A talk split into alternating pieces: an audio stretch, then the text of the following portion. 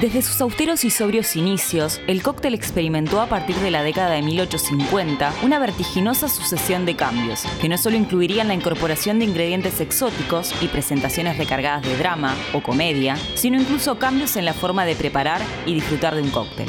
En el episodio de hoy vamos a conocer la historia del Old Fashion, el famoso trago de Mad Men. Para esto, contamos con la colaboración de Alexander Martínez, reconocido bartender de Boticario Bar, quien además nos va a ayudar a hacerlo desde casa. Pongan hielo en el freezer, tengan a mano una copa y abróchense los cinturones para este viaje en el tiempo. Tenemos dos teorías acerca del surgimiento de este cóctel. En una revista publicada en 1806 aparece la primera definición escrita de la palabra cóctel, que se define como un licor estimulante compuesto de cualquier tipo de aguardiente, azúcar, agua y bitter. Si ese aguardiente fuese whisky, se estaría frente a algo muy parecido al old fashioned. Así, hoy la teoría general es que en cierto momento la gente comenzó a pedir su cóctel de whisky hecho a la antigua, es decir, a la old fashioned way, y que de allí proviene su nombre. El trago no tendría un inventor particular, sino que sería tan solo la evolución natural de la propia definición de cóctel.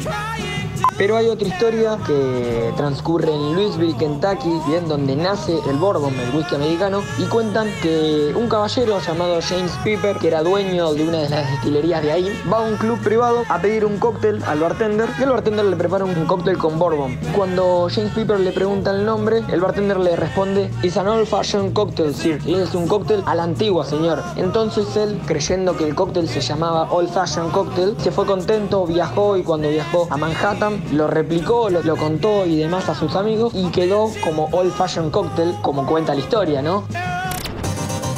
Originalmente se cree que el Old Fashioned se servía con coñac, que era la bebida consumida en los Estados Unidos. Luego, cuando la famosa plaga de la filoxera que arrasó con los viñedos en Francia, por lo que el coñac dejó de producirse, se comenzó a servir con whisky, que en ese momento era en su mayoría a base de centeno. Más tarde comenzó a usarse el clásico Bourbon y el Tennessee. Recién cuando la ley seca prohibió la producción y comercialización de whisky en los Estados Unidos, se popularizó la receta con Canadian Club.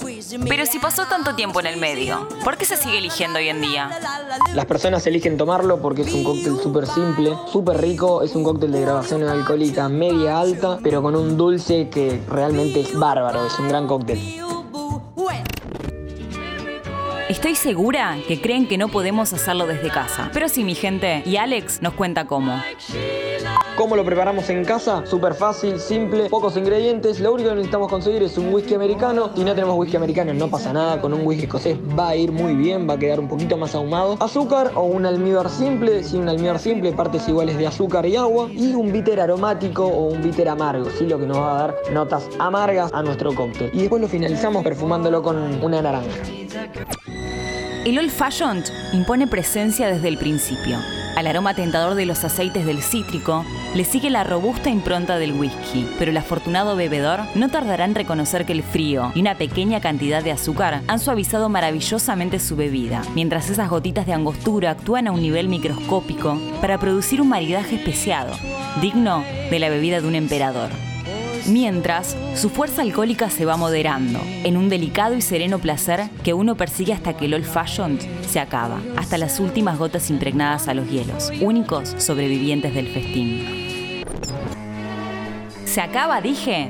Bartender, otro old fashion, por favor. Y sírvase uno para usted también. Salud.